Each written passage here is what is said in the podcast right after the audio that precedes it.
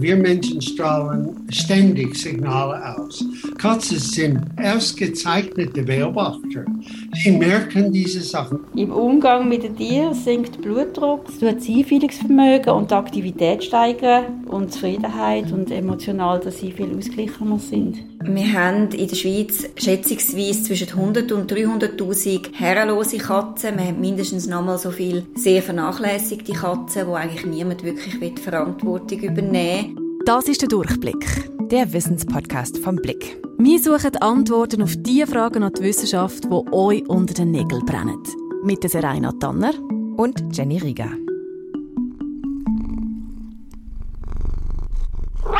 Kitty Cat Dance Party.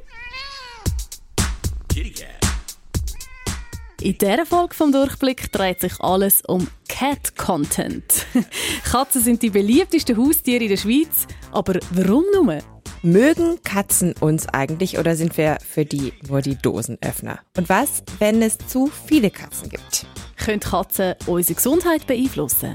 Alles das jetzt gleich. Ganze Internet ist voll vom sogenannten Cat-Content. Wir sehen Videos von Katzen, die auf Schränke aufgumpen, auf andere Katzen aufgumpen, mit anderen Katzen irgendwelche komischen Sachen machen und in unmöglichen Positionen schlafen. Warum aber haben es uns ausgerechnet Katzen angetan?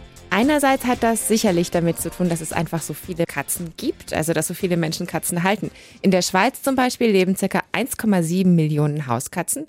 Viele davon sind natürlich mit uns im Haus und dann machen sie halt einfach manchmal lustige Sachen, die man direkt filmen und online stellen kann, oder? Guido Kehl leitet das Institut für angewandte Medienwissenschaft an der ZHAW und der sagt dazu, Cat-Content ist, ich denke, leichte Unterhaltung. Es sind meistens audiovisuelle Inhalte, die wir ohne großen Aufwand, ohne großen kognitiven Aufwand nutzen können, die uns ablenken, die uns kurzzeitig vielleicht amüsieren oder die wir süß finden, die uns rühren. Das würde ich so als Cat-Content bezeichnen. Cat-Content ist aber mittlerweile eigentlich ein geflügeltes Wort geworden.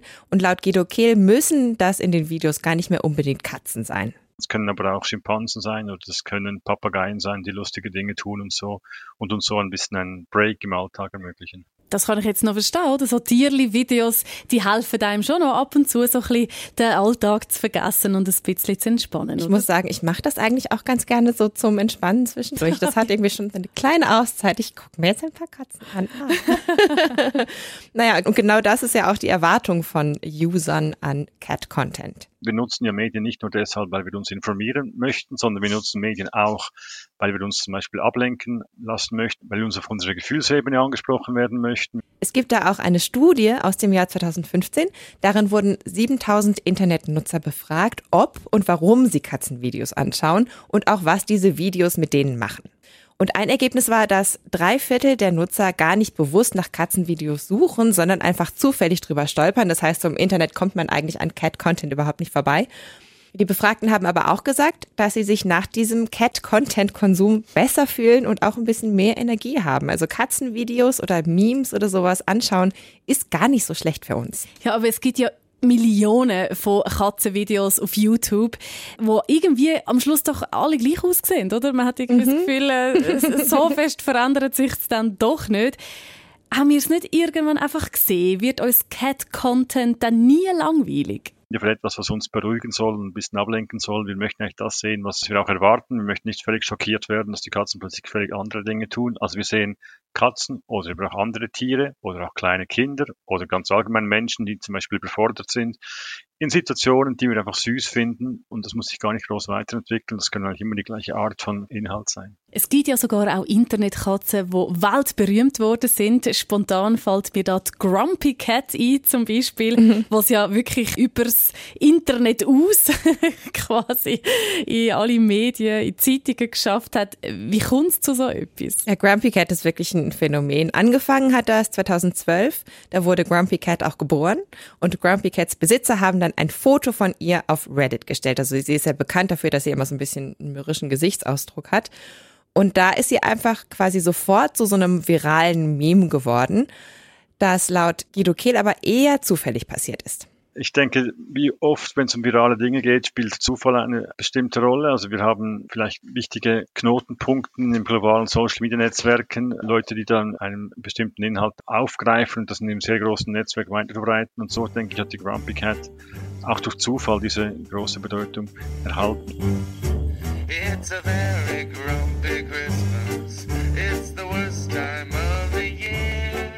Die Katze ist 2019 verstorben. Die Website gibt's aber noch.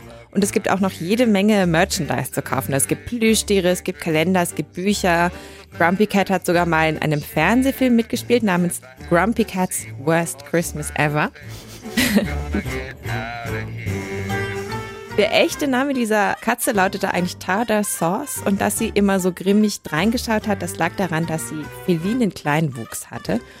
Und seit 2013 ist Grumpy Cat eine eingetragene Marke, die wirklich sehr viel Geld eingespielt hat für ihre Besitzer. Laut Berichten um die 100 Millionen Dollar.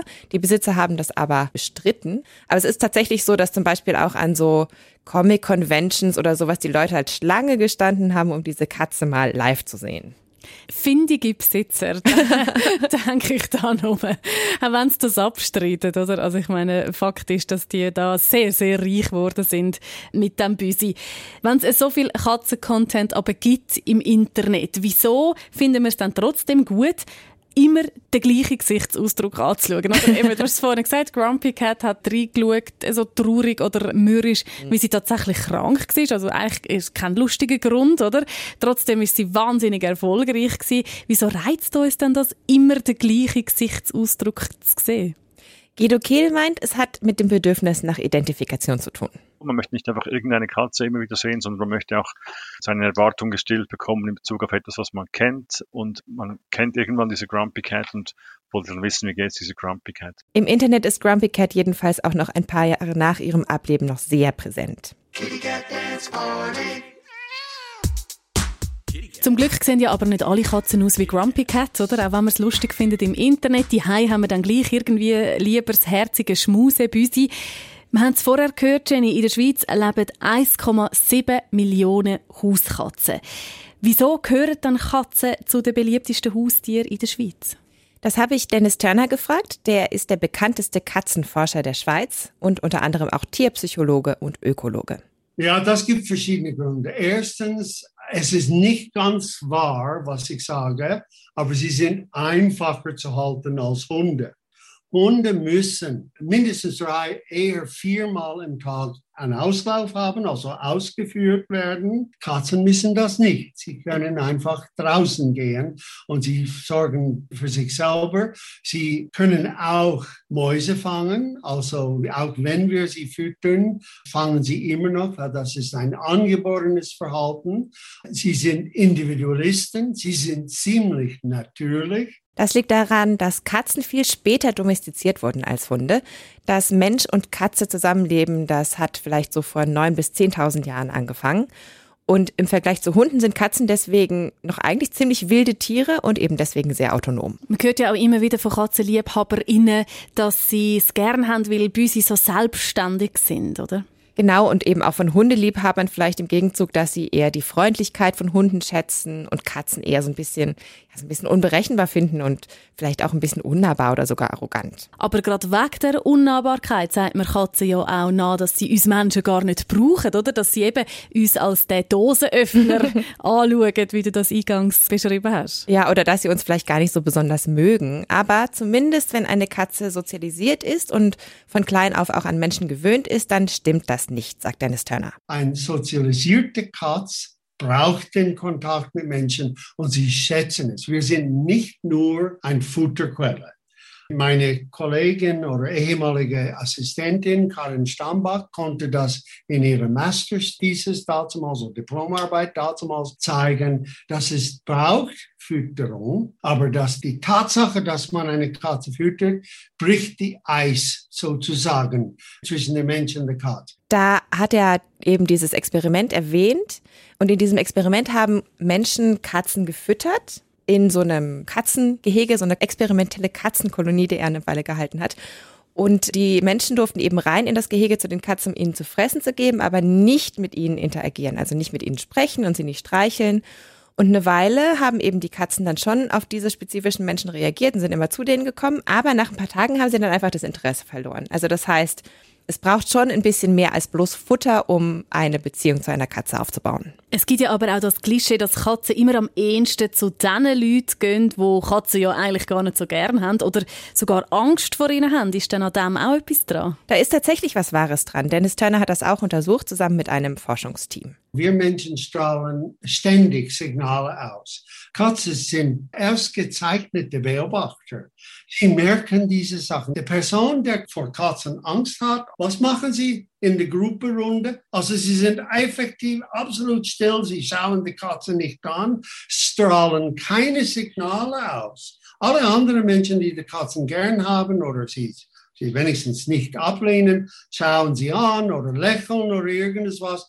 Ja, was muss die Katze machen, um festzustellen, was ist mit dieser Person? Gehen Sie ausgerechnet zu dieser Person, der Angst vor der Katze oder will nichts mit der Katze zu tun. Und dann fördern Sie auch eine Reaktion auf, sei es positiv oder negativ. Es gibt ja ganz viele Leute, die auch sagen, Katzen spüren, wie man sich fühlt. Und das kann ich aus eigener Erfahrung bestätigen. Mhm. Ich habe selber als Kind eine Hauskatze gehabt. Und wenn es mir schlecht gegangen ist oder wenn ich traurig bin, wenn ich gestritten habe mit meinem Bruder, ist die Katze immer zu mir gekommen und hat mich tröstet. Die ist sogar so weit gegangen, dass sie meine Tränen getrocknet hat, oh. dass sie sich richtig eingekuschelt hat. Und ich habe mich immer total verstanden gefühlt. Ist das meine kindliche Naivität gewesen? Oder ist da etwas Wahres dran? Also wissenschaftlich belegen konnte Dennis Turner das nicht so ganz. Es kommt aber auch darauf an. Wir konnten das auf Distanz nicht belegen, aber wenn die Katze in der Nähe von der Person ist, dann spielt es eine Rolle. Dann merken die Katzen die unterschiedlichen Launen von Menschen und sie beeinflussen die Stimmungen von Menschen. Zum Beispiel, wenn ein Mensch momentan ein bisschen deprimiert ist oder ängstlich oder so, Katzen, die in der Nähe von einem Halter sind, also innerhalb, sagen wir, ein Meter Entfernung, reagieren ganz anders auf solche Menschen mit deprimierten Stimmungen. Sie reiben ihre Flanken eher auf den Beinen vom Mensch. Sie wollen mehr Aufmerksamkeit, kann man auch äh, interpretieren, oder den Mensch trösten. Das ist auch vielleicht eine Möglichkeit. Sie vokalisieren viel häufiger, wenn der Mensch deprimiert ist, mit dem Mensch, wenn sie nah beieinander sind. Also klar ist auf jeden Fall, dass Katzen die Stimmung von Menschen beeinflussen können. Tiere werden ja auch immer wieder im therapeutischen Umfeld eingesetzt. Wir kennen zum Beispiel die bekannte Reittherapie, wo man mhm. mit Ross zusammen schafft. Therapiehunde sind natürlich auch sehr, sehr bekannt. Sind Katzen auch als Therapietier geeignet? Hunde werden auf jeden Fall häufiger und auch gezielter eingesetzt als Katzen in der Therapie, weil sie eben auch auf Kommando eher mitmachen. Katzen kann man eigentlich nicht so richtig zu irgendwas zwingen. Aber zum Beispiel in psychotherapeutischen Praxen leben auch manchmal einfach Katzen, die dann selber entscheiden können, ob sie zu den Patienten hingehen. Aber die können eben dann auch helfen, die Beziehung zwischen Therapeuten und Klienten aufzubauen. Und wie wirken dann Tiere auf die Patienten, Patientinnen? Im Umgang mit den Tieren sinkt Blutdruck und auch die Stresshormone werden abgebaut, die Ausschüttung von Oxytocin. Das heißt, das Kuschelhormon oder Bindungshormon, das kommt sehr stark führen. Es wird das Einfühlungsvermögen und die Aktivität steigern und Zufriedenheit und emotional, dass sie viel ausgeglichener sind. Verena Winkler ist Sozialpädagogin und Leiterin naturnahe Therapien an den universitären psychiatrischen Kliniken in Basel. Und zu diesen naturnahen Therapien gehört eben einerseits Gartentherapie, aber andererseits eben auch die Arbeit mit Tieren. Und ich war sie da auf dem Klinikgelände besuchen, wo es wirklich super idyllisch ist, das war sehr schön. Und auf dem Weg zu den Tieren sind wir an einem Wintergarten vorbeigekommen. Und dort hat sich eine Katze für uns eingenistet in den letzten zwei Jahren von ihrem Leben. Und zwar ähm, hat sie es einfach schön gefunden, dort bei diesen Patienten zu sein. Die Patienten haben sie nicht dürfen futtern, aber jegliche fürsorgliche Zuwendung haben sie der Katze dürfen geben und selber dürfen nehmen. Und die Patienten haben auch gesagt, dass sie sich sehr freuen, weil wenn sie oben, wenn die Katze dort ist und sie ihnen auf die Schoß kommt, dann fangen sie nicht an zu spielen am Handy und können viel besser schlafen in der mm. Im Moment gibt es in Verena Winklers Abteilung keine Katzen, weil die letzten zwei Katzen verstorben sind. An der Universitätsklinik gibt es aber drei Abteilungen mit Katzen. Und es gab da auch schon eine Studie, die gemacht wurde, um zu untersuchen, welchen Effekt eigentlich diese Katzen auf die Patientinnen und Patienten an der Klinik haben. Und gefragt wurde, wie zufrieden die Patienten mit ihrem Aufenthalt dort sind. Befragt wurden Patientinnen und Patienten mit Psychosen, mit Depressionen und mit Suchtproblemen. Und es gab eben Abteilungen mit Katzen und welche ohne Katzen, die dann verglichen wurden. Und in den Abteilungen mit Katzen waren die Patientinnen und Patienten insgesamt zufriedener. Und außerdem waren sie auch zufriedener mit dem Ergebnis ihrer Therapie und mit den Freizeitmöglichkeiten. Es ist jetzt nicht so ganz, ganz klar, ob das jetzt eine direkte Konsequenz der Katzen ist. Das wird wahrscheinlich noch ein bisschen näher untersucht werden in Zukunft. Verena Winkler meint aber, allein die Anwesenheit eines Tiers verändert schon die Stimmung. Aber auch, dass Tier auf mich reagiert. Das heißt, ich will wahrgenommen. So, und das ist oft für den Mensch selber ein hoch erfreuliches Gefühl, wenn sie das erleben und das wirklich erkennen, dass sie so etwas ausrichten können. Das kann sein, dass sie kurz einen Moment später ganz stark wieder in ihrem Verhalten sind vor der Depression und alles ist schlimm und schlecht, aber der Moment ist da gewesen. Mhm. Und an dem Moment, wo ich immer wieder aufbaue, also das wieder anholen oder das wieder bewusst machen. An der Klinik gibt es auch noch Schafe, Ziegenhühner, Kaninchen und Meerschweinchen und ich durfte die Meerschweinchen auch füttern. Und mit diesen Tieren kann eben Verena Winkler auch gezielter arbeiten. Das ist jetzt der Auslauf einfach von der äh, Meersäule und von der Hase. Mhm. Also solche tiergestützten Interventionen oder tiergestützte Therapien haben verschiedene Ziele. Einerseits soll eben auch so die Arbeit im Stall so ein bisschen den Körper in Bewegung bringen und kann auch darauf vorbereiten, später mal wieder in den Arbeitsalltag reinzugehen. Andererseits holt so ein Tier einen auch automatisch so ins Hier und Jetzt. Weil wenn ein Tier auf dich zukommt, bist du automatisch in der Achtsamkeit. Oft ist man sich dem nicht bewusst, man hat das Gefühl, man muss etwas anderes machen.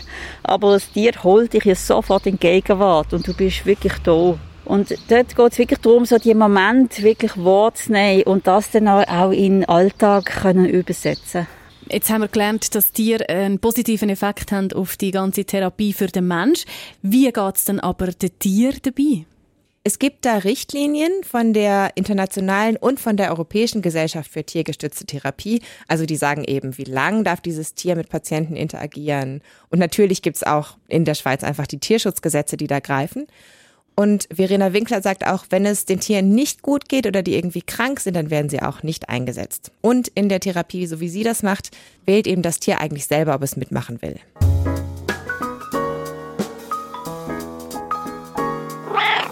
Nicht allen Tieren geht es aber natürlich so gut wie diesen Tieren von der Verena Winkler. Es gibt ganz viele Katzen in der Schweiz, die es zum Beispiel nicht gut haben. Es ist wahrscheinlich nicht vielen bewusst, aber es gibt relativ viele verwilderte Hauskatzen in der Schweiz oder Katzen, die einfach irgendwo ausgesetzt werden. Ich war im Büro von NetApp zu Besuch, das ist das Network for Animal Protection, um mit der Gründerin und Präsidentin Esther Geisser zu sprechen. NetApp Geisser? Hallo Isabel. Ja, ich bin gerade in einer Sitzung, musst schnell machen. Sie hat mich vor dem Interview schon gewarnt, dass sie vielleicht Anrufe entgegennehmen muss wegen Notfällen und das ist dann auch tatsächlich passiert. Wir haben zwei Katzenbabys auf einem Dach gefunden. Weit und breit keine Mutter einfach den Witterungen ausgesetzt auf einem Fabrikdach. NetApp ist eben eine Tierschutzorganisation, die sich um das Wohl von Haus- und Nutztieren kümmert. Und für Esther Geisser sind Katzen ein besonderes Anliegen. Wir haben in der Schweiz schätzungsweise zwischen 100 und 300.000 herrenlose Katzen. Wir haben mindestens nochmal so viel sehr vernachlässigte Katzen, wo eigentlich niemand wirklich Verantwortung übernehmen will. Die Katzen, die siedeln sich an auf Höfen, in Wälder, in Schrebergärten, Fabrikareal etc. und pflanzen sich natürlich laufend fort, auch wenn es ihnen schlecht geht. Wir schätzen, dass rund 100.000 unerwünschte Kätzchen pro Jahr in der Schweiz aktiv getötet werden. Und das ist eigentlich eine Tragödie für ein Land, das sich immer lobt für sein gutes Tierschutzgesetz, für die Situation mit den Tieren sagen ja alles immer viel besser als im Ausland, heißt es so schön. Und da wird eigentlich nichts gemacht. Und was unternimmt dann die Organisation dagegen? Es gibt da einerseits so Kastrationskampagnen, also freiwillige Helferinnen und Helfer gehen da zum Beispiel auf einen Bauernhof, die ganzen Katzen einfangen, die da rumstreuen und die werden dann alle kastriert, damit sich eben die Katzen nicht mehr unkontrolliert vermehren können. Und Esther Geisser sagt, vor lauter Anfragen kommen sie da aber gar nicht mehr nach. Wir haben versucht, eine Kastrationspflicht zu erwirken. sind aber sowohl auf Bundesebene als auch jetzt beispielsweise im Kanton Bern auf Kantonsebene auf Granit gestoßen. Ja, weil man das Problem einfach nicht wirklich wahrhaben will. Man tut es immer als nicht so gravierend ab. Man sagt, man setzt auf Aufklärung. Aber Aufklärung betreibt man seit 30 Jahren und es hat nicht gefruchtet. Die Situation wird immer schlimmer. Auch aus Tierschutzsicht wäre das eigentlich ratsam, wenn freigängige Hauskatzen zumindest kastriert würden. Ein Problem, das Katzen nämlich in freier Wildbahn so anrichten können, ist, dass sie sich auch mit Wildkatzen paaren und die sind eben selten und auch geschützt. Und dadurch wird eben der Genpool dieser Wildkatzen verwässert und verändert sich dadurch. Und letzten Endes kann das eben dazu führen, dass die Wildkatzen aussterben. Nicht nur für die Wildkatzen können Hauskatzen eine Bedrohung sein, sondern natürlich auch für die vielen Vögel, die wir haben in der Schweiz. Ich gehe schwer davon aus, dass Vögelschützer nicht unbedingt gut auf Katzen zu sprechen sind. Ja, ich glaube, das ist auch ein bisschen so ein, ein, Kampf, der schon seit ein paar Jahren tobt. Das hört man ja auch immer mal wieder so ein bisschen. Es ist aber gar nicht so einfach einzuschätzen, wie groß die Gefahr für Vögel eigentlich ist. Es ist nämlich sehr aufwendig, da entsprechende Studien zu machen. Auf Inseln, das ist bekannt, da ist es tatsächlich so, dass Katzen Arten ausrotten können, vor allem wenn es dort keine oder vielleicht weniger einheimische Raubtiere gibt. Auf dem Festland ist die Gefahr zumindest weniger groß. Es gab da eine Studie vom Fish and Wildlife Service in den USA von 2013, die zu dem Schluss kommt, dass Katzen zwischen 1,3 und 4 Milliarden Vögel im Jahr erbeuten, was ja schon eine gigantische Zahl ist. Aber Dennis Turner, der Katzenforscher, der kritisiert, dass darin nicht erwähnt wird, wie viele nistende Brutpaare es unter den Vögeln überhaupt gibt. Diese Artstudien erwähnen nicht, dass 20 Milliarden Vögel produziert werden jedes Jahr. Also das ist völlig normal für ein Raubtier-Beutetier-Beziehung.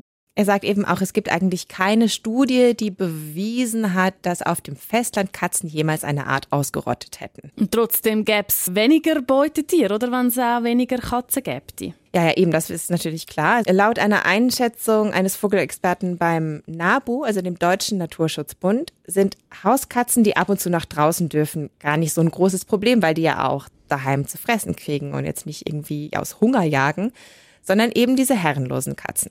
Esther Geisser erwähnt außerdem, dass kastrierte Kater auch weniger weit rumstreuen, also auch in einem kleineren Radius jagen.